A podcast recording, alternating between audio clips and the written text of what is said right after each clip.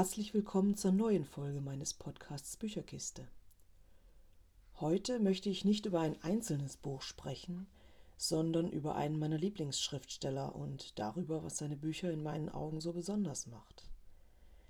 Wenn ihr meine Bücherregale sehen könntet, würdet ihr feststellen, dass der Autor, von dem ich die größte Anzahl an Büchern besitze, Stephen King ist. Ich habe bereits als Jugendliche begonnen, seine Romane und Kurzgeschichten zu lesen. Was mich beim Lesen seiner Texte in den Bann zieht, ist die Art, wie er die kleinen und großen menschlichen Kämpfe beschreibt. Diese spielen sich meist in der amerikanischen Provinz ab.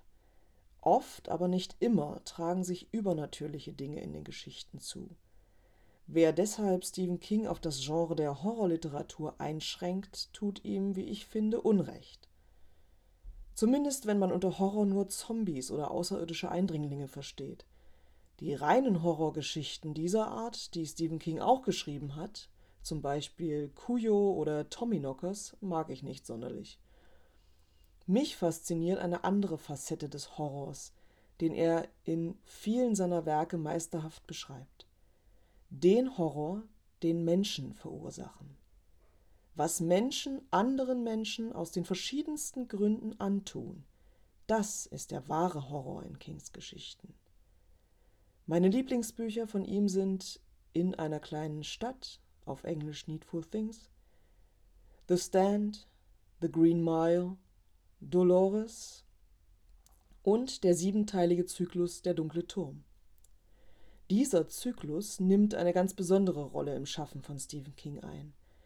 Das Universum, das er darin erschaffen hat, ist so vielschichtig, dass mir trotz mehrfachem Lesen immer noch neue Verbindungen beim erneuten Lesen auffallen, die mir bei früherer Lektüre entgangen waren.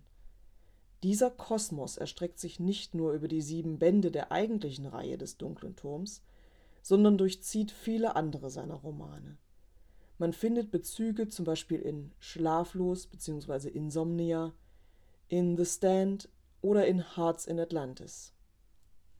Oder aber King stellt in den Dunkler Turm Büchern Beziehungen zu anderen seiner Romane her, zum Beispiel zu Brennen muss Salem oder Salem Slot. Alles das macht King meiner Ansicht nach zu einem herausragenden Schriftsteller. Vielleicht ist es mir ja gelungen, euch mit meiner Begeisterung für ihn anzustecken. Mich interessiert aber auch, ob ihr ebenfalls einen Lieblingsschriftsteller habt und wenn ja, wer das ist. Schreibt mir dazu einfach in den Kommentaren. Tschüss, bis zum nächsten Mal.